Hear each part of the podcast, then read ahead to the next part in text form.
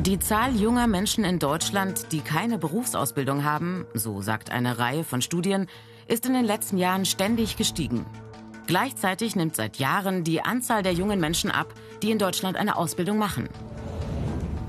Denn trotz guter Konjunktur haben in den letzten Jahren viele junge Menschen keinen Ausbildungsplatz bekommen. Viele von ihnen warten erst mal ab, bewerben sich auf andere Ausbildungsplätze oder jobben als Hilfskräfte.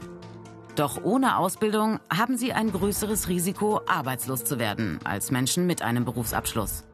Außerdem verdienen sie weniger. Theoretisch steht zwar jedem Menschen, der nicht mehr der Vollzeitschulpflicht unterliegt, eine Ausbildung in einem Betrieb offen, auch ohne Schulabschluss.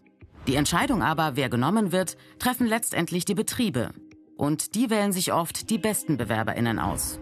Junge Menschen, die einen niedrigen Bildungsabschluss haben oder denen ein Migrationshintergrund zugeschrieben wird, gehen dann häufig leer aus.